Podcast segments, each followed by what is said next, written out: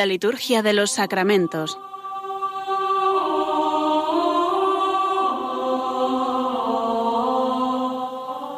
Con el Padre Juan Manuel Sierra.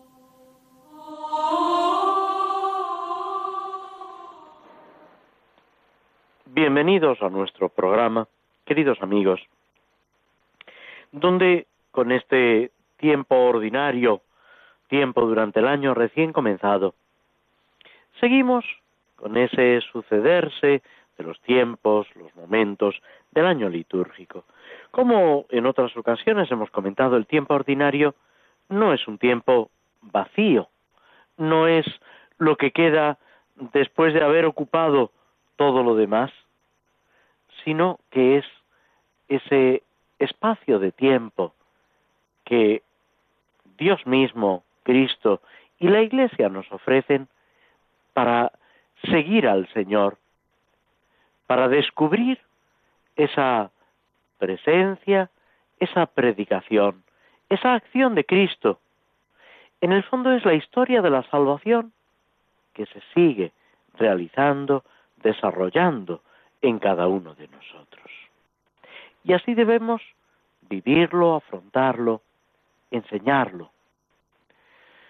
Este tiempo ordinario con las oraciones de los domingos. El domingo pasado celebrábamos esa fiesta que está a caballo, podemos decir, entre el tiempo ordinario y el tiempo de Navidad. La fiesta del bautismo del Señor que marca el fin del tiempo de Navidad, pero que ocupa también el domingo primero del tiempo ordinario. De hecho, estamos ahora en la primera semana del tiempo ordinario y durante 34 semanas interrumpidas por la cuaresma y la pascua, vamos a seguir al Señor. De eso se trata. Las oraciones, las lecturas, todo nos invita a ese seguimiento, a ese participar de la vida del Señor. Cuando Jesús comienza su vida pública, se encuentra en distintos contextos los apóstoles y los llama, los elige, dice el evangelista San Marcos, para que estén con él y para ser enviados a predicar. No podemos predicar, no podemos anunciar a Cristo, manifestarlo al mundo, si no hemos tenido esa convivencia, ese trato con Él. Es verdad que tampoco podemos esperar a tener un conocimiento perfecto. No, yo cuando conozca perfectamente al Señor es cuando lo daré a conocer. No. En la medida en que vas descubriéndolo, casi casi sin darte cuenta, sin querer, tienes que ir anunciándolo, como la buena noticia, como le pasa a los apóstoles, a Juan, a Andrés, a Felipe, cuando se encuentran con el Señor y enseguida van a contárselo a otros. Y cuando algunos, como Natanael, recela y no lo ve claro, la respuesta de Felipe en este caso es, ven y verás.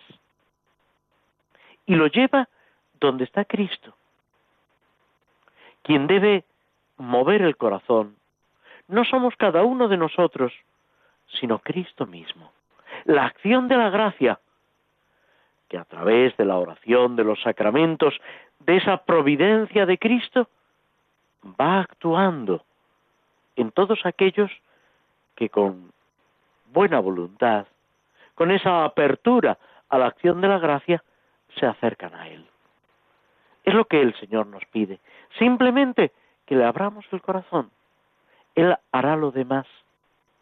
No podemos olvidar que quien más interés tiene en nuestra santidad, en nuestra perfección, en nuestra salvación, es Dios mismo, que ha enviado a su Hijo, hecho hombre, sometido a la cruz por la salvación de cada uno de nosotros.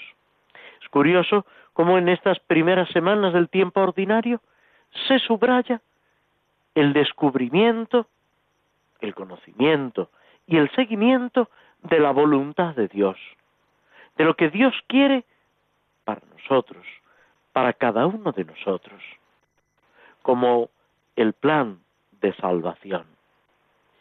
Además, se van sucediendo en estos días las celebraciones de santos, memorias libres, memorias obligatorias, alguna fiesta, como por ejemplo la conversión de San Pablo el 25 de enero, que también nos van ayudando en ese peregrinar, en ese vivir la acción del Señor en nosotros, lo que Dios nos va enseñando y manifestando. De una forma especial, el próximo viernes, día 18, celebramos la semana de oración por la unidad de los cristianos. Es sobre todo a lo largo del siglo XX como esta iniciativa se va desarrollando tanto en iglesias, comunidades eclesiales que no pertenecen a la Iglesia Católica, como en la misma Iglesia Católica, los ortodoxos, etcétera, ese anhelo por recuperar la unidad perdida, junto con el convencimiento de que esa unidad perdida sólo es posible por la acción de la gracia, que no se trata de una negociación en el que uno cede en una cosa, el otro en otra. No. Lo importante es la santidad.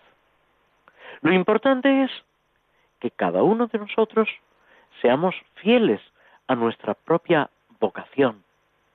Vivamos en plenitud ese depósito de la verdad, suplicando al Señor que transforme nuestros corazones para que no haya egoísmos, injusticias, es precisamente el tema central de las jornadas de este año, la justicia como camino hacia la unidad.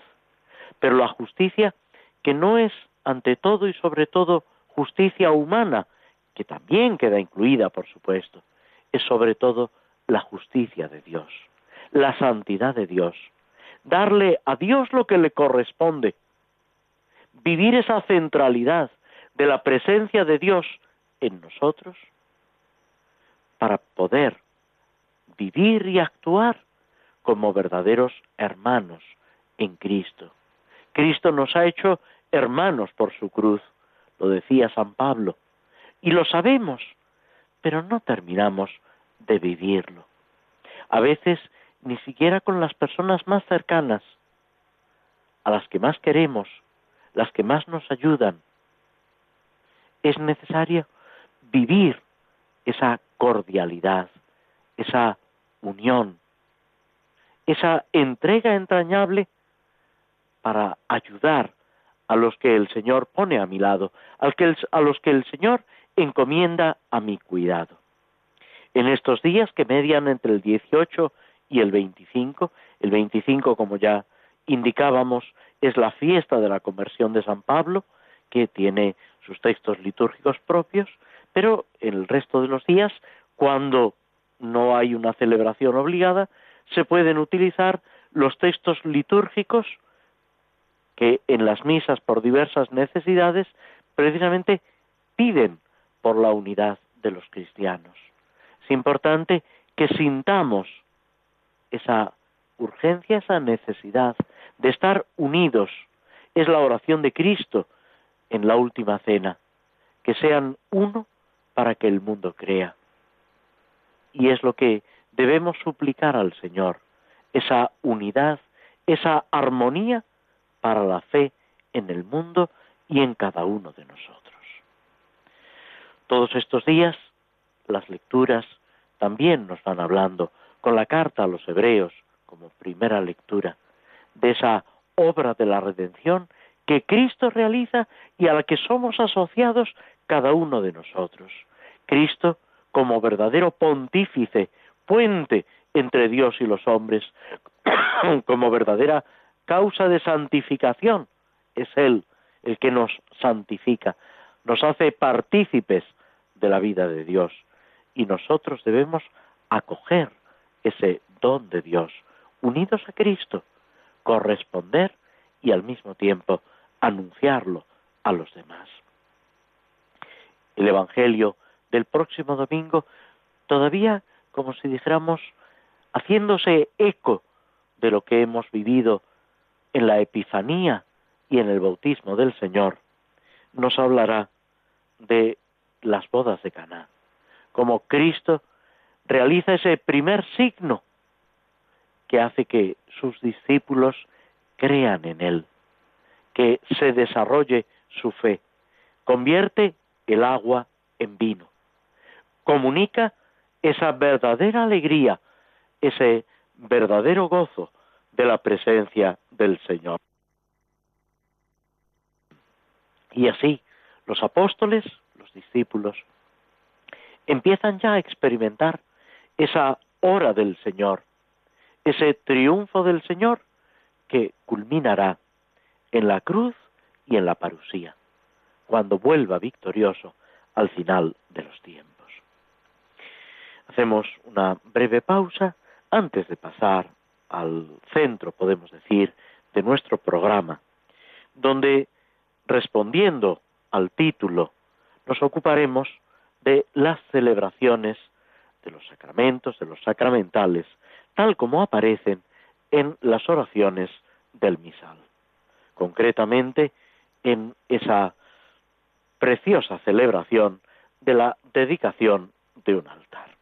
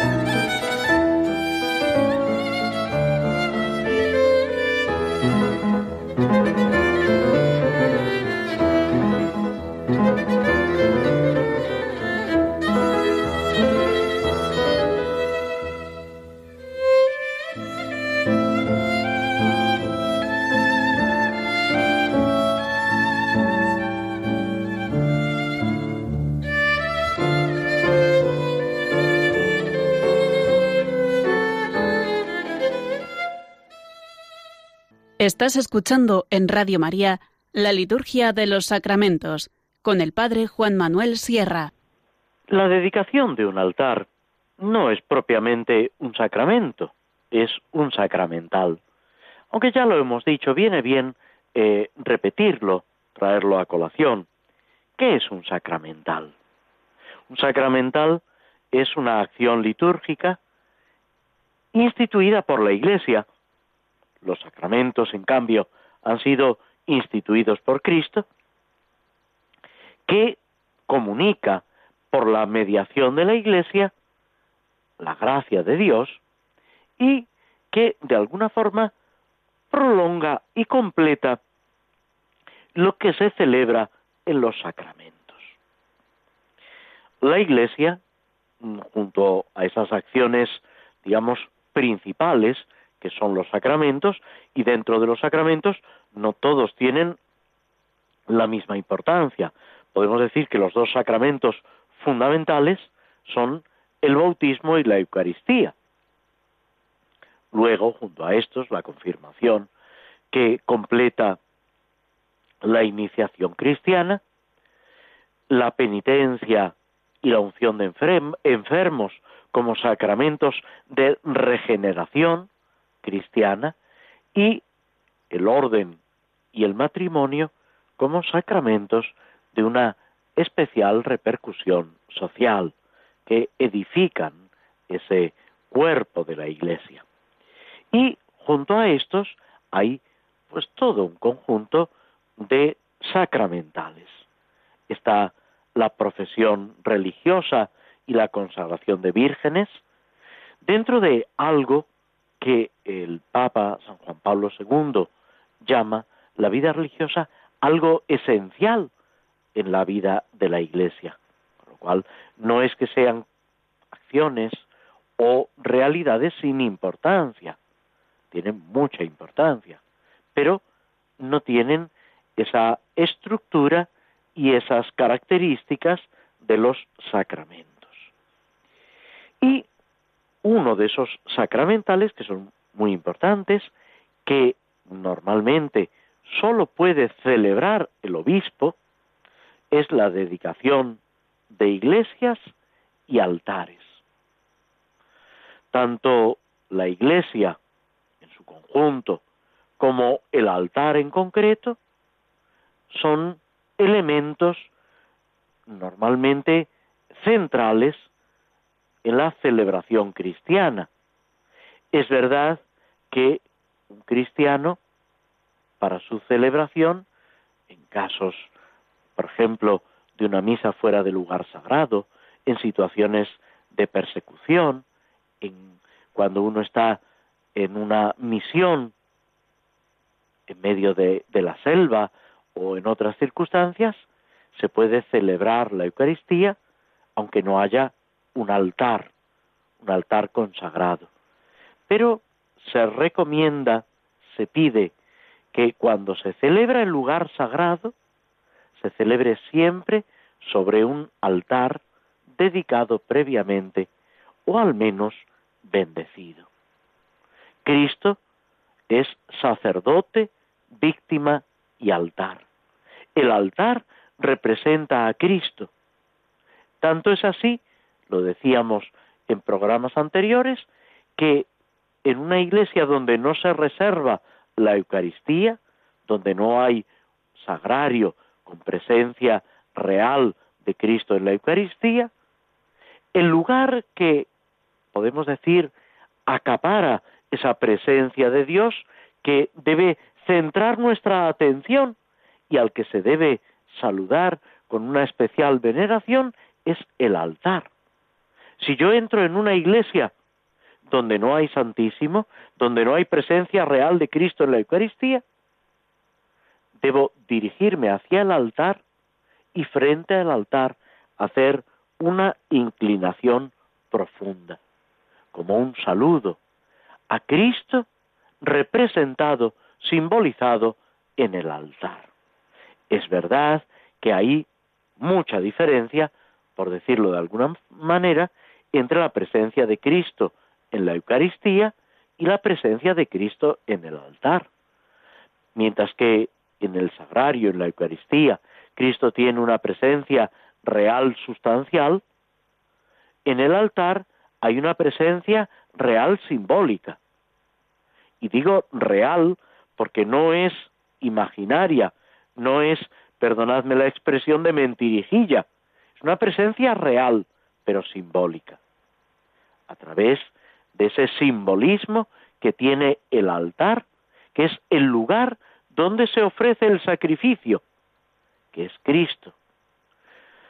¿Recordáis cuando Jesús, después de expulsar a los mercaderes del templo, le dice a los sumos sacerdotes, fariseos y escribas, destruid este templo y en tres días lo reedificaré.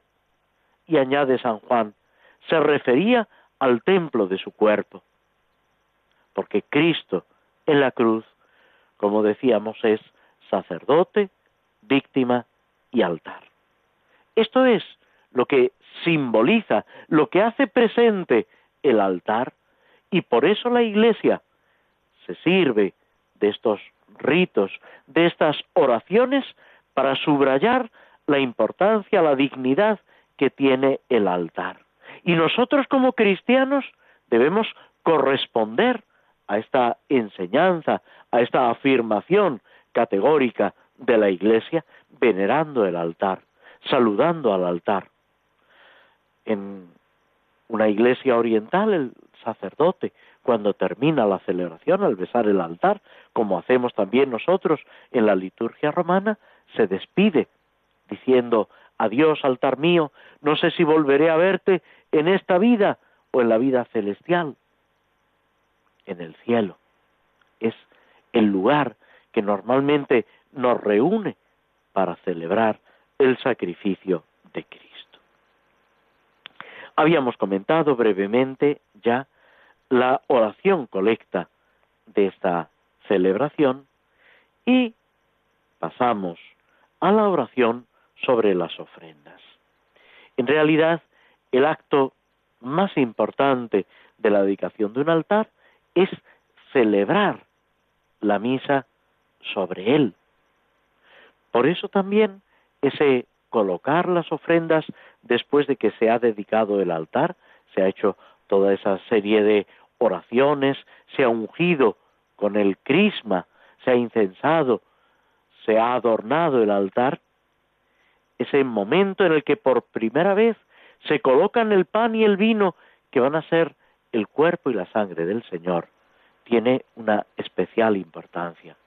Y así debemos vivirlo, descubrirlo y al mismo tiempo enseñarlo. Dice la oración, Descienda, Señor y Dios nuestro, tu Espíritu Santo sobre este altar, para que santifique los dones de tu pueblo y se digne purificar el corazón de quienes van a recibirlos. Pedimos la presencia del Espíritu Santo. Es casi una epíclesis, una invocación del Espíritu Santo sobre el altar. ¿Para qué? Para esa santificación del pan y del vino, que santificados, o sea, consagrados, se convierten en el cuerpo y en la sangre de Cristo. Se convierten en el alimento de la Iglesia, en lo que nosotros mismos debemos recibir para ser partícipes ya aquí y ahora de la gloria de la inmortalidad. La Eucaristía es anticipo de la gloria futura, de esa acción de Dios que se realiza. Para que se digne purificar el corazón de quienes van a recibir esos dones, el pan y el vino, que ya no son pan y vino, sino el cuerpo y la sangre de Cristo. Es esa santificación y esa purificación a través de la recepción de la Eucaristía. Antes decíamos que no todos los sacramentos tienen la misma importancia. Podemos decir que la Eucaristía, que el sacrificio de la misa es el sacramento principal, central, del cual reciben su fuerza todos los demás sacramentos. Porque en la Eucaristía lo que estamos celebrando es la obra misma de nuestra redención, esa santificación que el Señor, en su providencia misteriosa e infinita al mismo tiempo, derrama sobre cada uno de nosotros. Tenemos que descubrirlo y valorarlo. Y nunca terminamos de valorar suficientemente esa acción de Dios en nosotros por medio de la Eucaristía. La Eucaristía es el gran tesoro que tiene la Iglesia que conserva a lo largo de los siglos hasta que el Señor vuelva. Él mismo en la última cena pide a los apóstoles que celebren en conmemoración suya ese sacrificio hasta que vuelva glorioso desde el cielo. Como también repetimos con una frase similar a esta en la liturgia hispano-mozárabe, hasta que vuelvas glorioso desde el cielo. Esa espera del triunfo completo de Cristo, del triunfo mesiánico por encima de nuestras divisiones, por encima de nuestras dificultades, por encima de todo lo que nosotros podemos oponer a la victoria de Cristo. Después sigue el prefacio, que tiene también una gran importancia. Este prefacio que se centra en el misterio del altar. Tiene una extensión, podemos decir, eh, bastante grande, mucho más de lo que es normal, sobre todo en los prefacios más clásicos, más antiguos. Pero conviene que nos detengamos para intentar saborear todo ese contenido teológico y espiritual que subyacen en estas palabras. Después del diálogo inicial y de las palabras que recogen lo que se ha dicho, en verdad es justo y necesario, es nuestro deber y salvación, referido a Cristo, dice el cual, verdadero sacerdote y verdadera víctima, nos mandó celebrar perpetuamente el memorial del sacrificio que él mismo te ofreció en el altar de la cruz. Si os fijáis, salen esos tres conceptos a los que nos referíamos también hace unos momentos, sacerdote, víctima y altar. Esa realidad compleja de la acción de Cristo, sacerdote, víctima y altar. que ha celebrado, como dice la carta a los hebreos, de una vez para siempre ese sacrificio, pero que nosotros debemos seguir celebrando como memorial. ¿Qué es el memorial? El memorial es esa actualización, o sea, ese rito, esa acción sagrada que recuerda y vuelve a hacer presente lo que Cristo realizó en el Calvario y anticipadamente a través de signos sacramentales en la última cena. Es lo que el Señor mismo pidió a los apóstoles, haced esto en memoria mía, memoria de mí. Por eso, sigue diciendo el prefacio, tu pueblo ha erigido este altar que llenos de júbilo te dedicamos. La dedicación es consagrarlo al uso para Dios, excluyéndolo de todo lo demás.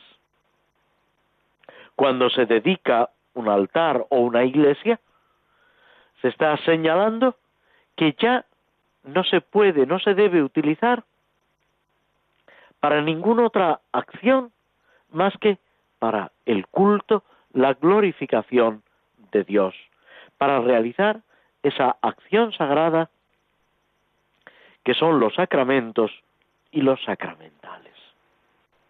Algo totalmente entregado al Señor, como en el Antiguo Testamento se hacía con determinados tipos de sacrificios, con determinadas ofrendas que el pueblo de Israel realizaba a Dios. Era una ofrenda total para Dios, sin que hubiera ese reparto, ese ajuste de unas partes o de otras. Todo esto llenos de júbilo, llenos de alegría, por la presencia del Señor, por lo que Él ha hecho y sigue haciendo. Tenemos que vivir nuestra fe con un júbilo completo, con nuestro corazón esponjado en el Señor. En la fiesta de la Epifanía se cuenta que cuando los, los reyes vieron la estrella, se llenaron de inmensa alegría. Esa alegría, que es fruto de la acción de Dios, también debe inundarnos a nosotros, viviendo esa presencia del Señor y dándole gracias por lo que hace en nosotros y a través nuestro.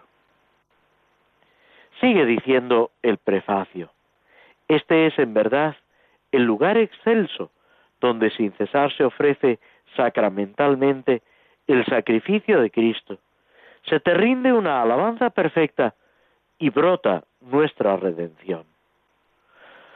Tenemos aquí, una vez más, podemos decir, porque a lo largo de la liturgia va saliendo esa doble dimensión descendente y ascendente. Estamos en un lugar excelso, como se diría también, un lugar terrible, como se dice en el Génesis, la puerta del cielo. El lugar, entre comillas, donde se une lo humano y lo divino. ¿Y qué lugar es ese? La humanidad de Cristo. Todo lo que Cristo nos ha entregado para llegar a esa perfecta armonía, a esa unión profunda de lo humano y de lo divino. Y eso es lo que ahora, en este momento, celebramos al dedicar el altar. Esa presencia, esa acción santificadora de Cristo, en la que también, o por medio de la cual también entramos en el aspecto glorificador o de santificación. Esa ofrenda, esa alabanza perfecta que brota de nuestra redención, sirve para santificarnos y para glorificar a Dios Padre. Aquí, sobre el altar, se prepara la mesa del Señor, la acción más grande que la Iglesia tiene, en torno a la cual tus hijos, alimentados por el cuerpo y sangre de Cristo, se congregan en una y santa Iglesia. Aquí se está abriendo, digamos, la esperanza, constatando esa universalidad de la Iglesia, esa llamada por encima de diferentes lenguas, razas, pueblos y naciones, vivir esa unidad ecuménica, esa unidad que llega hasta los confines de la tierra, porque hemos sido redimidos en la sangre de Cristo. Para vivir esta realidad tenemos que salir de nosotros mismos, de nuestros egoísmos, de nuestras conformidades, de nuestros caprichos, para descubrir ese don de Dios y corresponder con ilusión a lo que Dios mismo nos ha entregado, a esa llamada al amor que el Señor ha hecho y sigue haciendo para cada uno de nosotros. Aquí se prepara la mesa del Señor, en torno a la cual tus hijos, como hijos de Dios, alimentados por el cuerpo de Cristo, se congregan en una y santa, una y santa iglesia. Alimentados con el cuerpo de Cristo, transformados en Cristo, nos congregamos en una y santa iglesia. Formamos esa realidad espiritual que en el fondo es Cristo unido a su cuerpo. Es lo que en la carta a los hebreos también se expresa una y otra vez. Aquí los fieles beben tu espíritu en las aguas que brotan de la roca espiritual que es Cristo porque quien son transformados, por quien son transformados en ofrenda santa y altar vivo. Es curioso cómo los cristianos mismos se convierten en altar unidos a Cristo. Cristo, lo decíamos al principio del eh, prefacio, es sacerdote, víctima y altar. Los fieles, a través del altar unidos a Cristo, se convierten también ellos en sacerdote, víctima y altar. No porque ellos se ofrezcan a sí mismos, sino porque todo lo que ellos son, lo que han recibido, lo que viven, está en función de la redención de Cristo. Y así es como obtenemos verdaderamente la victoria, la participación del ser del Señor. Todo esto que el prefacio nos presenta antes del santo, de ese canto que se repite en todas las misas, nos tiene que ayudar a comprender la grandeza, la magnificencia de lo que estamos celebrando, dando gracias al Señor y pidiendo su nombre en todo momento, en todo lugar, para que Él nos sostenga, nos dirige, nos acompañe.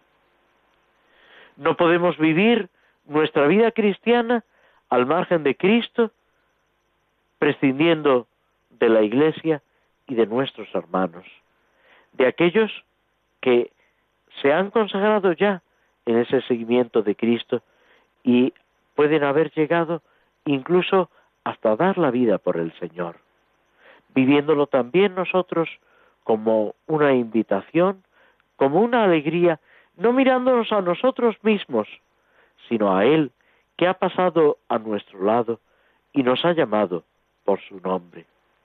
Es un recorrido que debemos hacer fiados del Señor, confiando en su palabra, como San Pedro, echando las redes, aunque antes tantas veces no hayamos pescado nada, porque es Cristo mismo el que nos invita y el que lo realiza en nosotros. Él es el altar, Él es quien hace posible ese sacrificio, esa ofrenda de alabanza que nosotros levantamos en su presencia nos, detenemos unos instantes escuchando algo de música antes de pasar, de continuar con nuestro programa.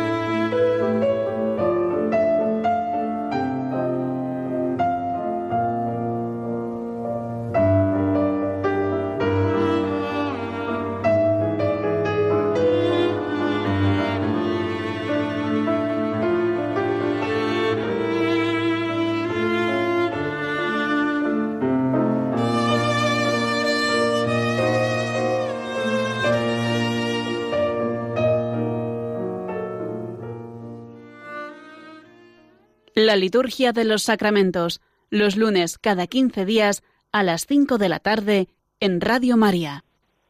Antes de proseguir con el Salmo 20, tomamos una poesía ya conocida seguramente de todos vosotros, Sembrad, de Cristina de Arteaga, que fue religiosa jerónima. Sin saber quién recoge, sembrad, serenos, sin prisas, las buenas palabras, acciones, sonrisas. Sin saber quién recoge, dejad que se lleven la siembra las brisas. Con un gesto que ahuyente el temor, abarcad la tierra. En ella se encierra la gran esperanza para el sembrador. Abarcad la tierra. No os importe no ver germinar el don de alegría. Sin melancolía, dejad al capricho del viento volar la siembra de un día. Las espigas dobles romperán después. Yo abriré la mano para echar mi grano, como una armoniosa promesa de mies en el surco humano. Nada vale esta ofrenda de abril, lira dolorosa, versos, poca cosa, mas todo el tesoro de mi juvenil vida generosa. No quiero que sea triste palomar, palomar vacío. Ha de ser un río que al pasar cantando sepa fecundar el solar baldío. Brindará la tierra su fruto en agraz. Otros segadores cortarán las flores, pero habré cumplido mi deber de paz, mi misión de amores. Dicho esto, pasamos al Salmo 20, esa acción de gracias por la victoria del Rey y al mismo tiempo esa petición de auxilio. El cristiano, sin falsa humildad, reconoce que todo lo bueno se debe a Dios. San Pablo, con esas expresiones fuertes que él tiene, en la primera carta a los Corintios dice, ¿qué tienes que no hayas recibido? Y si lo has recibido, ¿de qué te glorías? De aquí podemos deducir cómo resulta insensato, casi ridículo, ese considerarnos grandes por tantas cosas.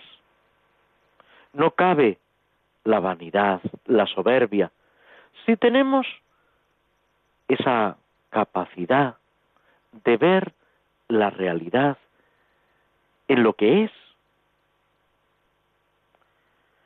por muy brillantes que seamos, por muchas cualidades que hayamos recibido, ahí está la clave, lo hemos recibido.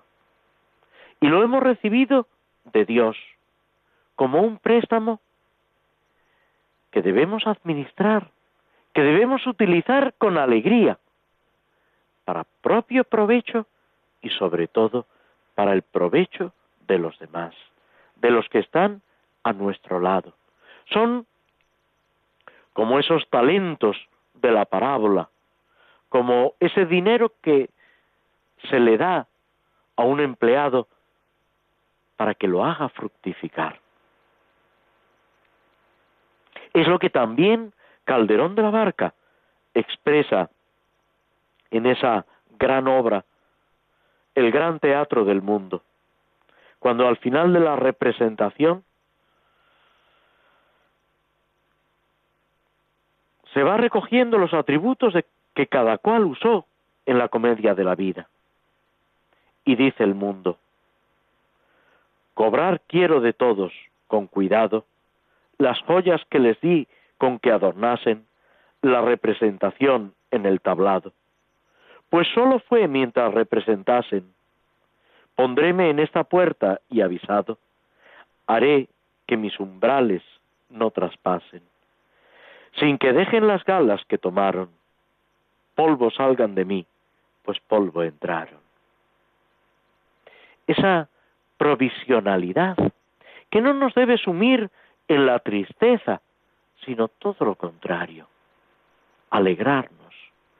Es algo así como lo que se expresa en el Magnificat, en esta poesía es oración, pronunciada por la Virgen María.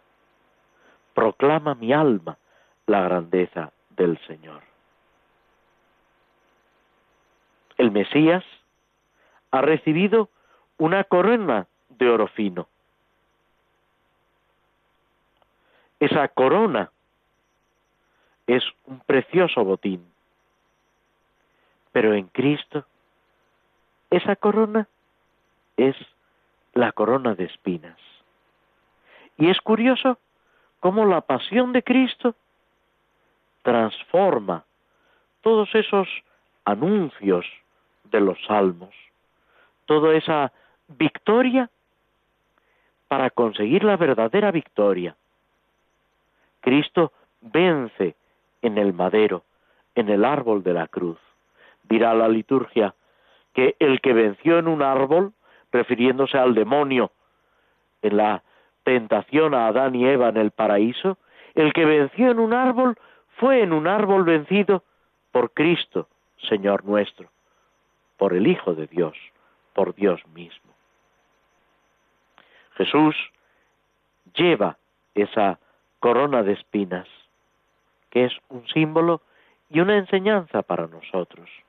Seguimos a Cristo crucificado y nuestra victoria tiene que ser precisamente participando de la pasión de Cristo. Es lo que los santos, los mártires han vivido. Pidiéndoselo al Señor, nos detenemos antes de pasar a la última parte de nuestro programa con ese comentario, breve lógicamente, sobre la obra de Tolkien, El Señor de los Anillos.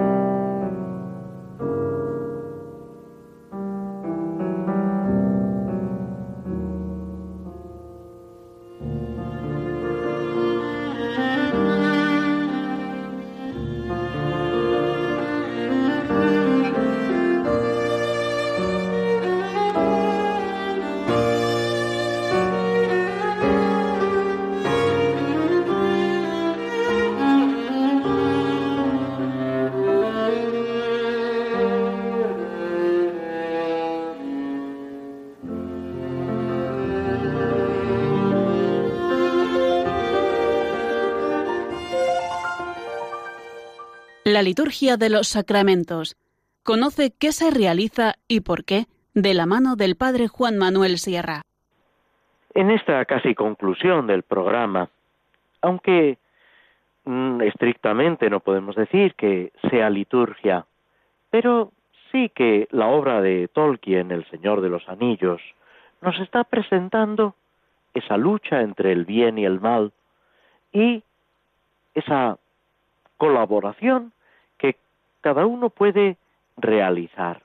Es una llamada a la esperanza. Hay muchos aspectos.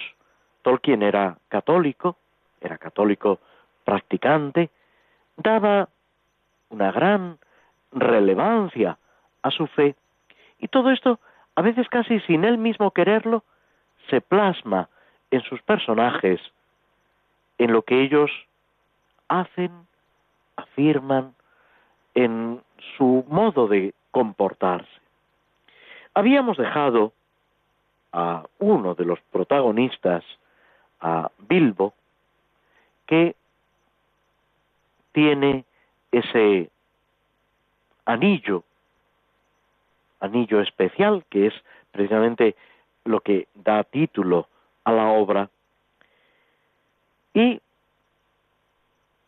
de alguna forma se va descubriendo, tanto el mago Gandalf como él mismo, van descubriendo que ese anillo no solamente hace desaparecer cuando uno se lo pone, sino que tiene otras características. Y en esa conversación entre Gandalf, el mago, y Bilbo, le dice, estoy viejo.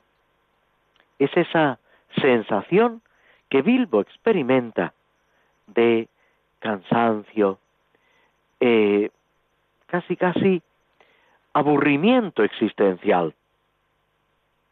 Dice, empiezo a sentirlo en las raíces del corazón. Necesito un cambio o algo. Solamente el Evangelio, la santidad, la gracia de Dios rejuvenece. El anillo de poder, aunque Bilbo no lo sabe, es algo que precisamente desarrolla toda esa todo ese aspecto digamos malvado ese ansia de poder esas pasiones y eso antes ahora y siempre deja al hombre insatisfecho solo con sus propios pecados limitaciones, incomprensiones. Gandalf lo miró curiosa y atentamente. Gandalf va, podemos decir, estudiando a la persona. Quiere, aprecia muchísimo a Bilbo. Por eso se interesa por él. Busca, por encima de todo, el bien de Bilbo y de todas las personas que va encontrando en su camino. Intenta ayudar, que es lo que también debemos intentar cada uno de nosotros. Bilbo espera retirarse tranquilamente, terminar de escribir el libro de sus aventuras, con un hermoso final. Vivió feliz hasta el final de sus días. Gandalf se ríe y le pregunta si alguien alguna vez leerá el libro. Y luego esa invitación a ayudar a Frodo, el sobrino de Bilbo, que es el que va a heredar todos los bienes cuando Bilbo se vaya. Frodo está profundamente unido a Bilbo. Hay un afecto muy profundo entre ambos. Él va a empezar, se puede decir, una nueva vida. ¿Le entregará también el anillo? Y esa es la cuestión. Lo vamos a ver en los programas siguientes, como Bilbo desea entregarle el anillo, pero luego no es capaz, porque tiene el corazón encadenado al anillo, porque el anillo se ha apoderado de su voluntad y va a necesitar la ayuda de Gandalf para poder dejar eso que es una carga pesada, pero que de alguna forma lo ata, Aquí podríamos hablar de tantos apegos como en nuestra vida nos atan. Y a veces, en momentos de especial lucidez, incluso llegamos a descubrir que nos hacen daño.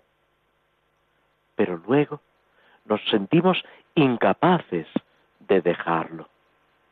Necesitamos la ayuda que Dios nos va mandando a través de los sacramentos, a través de las circunstancias y las personas que el Señor ha puesto en nuestro camino. El Señor quiere ayudarnos y lo hace directamente, pero también indirectamente, con tantas personas, sacerdotes, religiosos, religiosas, seglares, que con sus palabras, con su ejemplo, de una forma o de otra, nos van ayudando. Que también nosotros descubramos vivamos en esa ayuda que nos brindan y seamos capaces, con la ayuda de Dios, de auxiliar también a nuestros hermanos. Con esto nos despedimos de todos vosotros, deseándos una santa y feliz tarde y poder volver a encontrarnos dentro de dos semanas por medio de las ondas de Radio María. Hasta entonces, que el Señor os bendiga.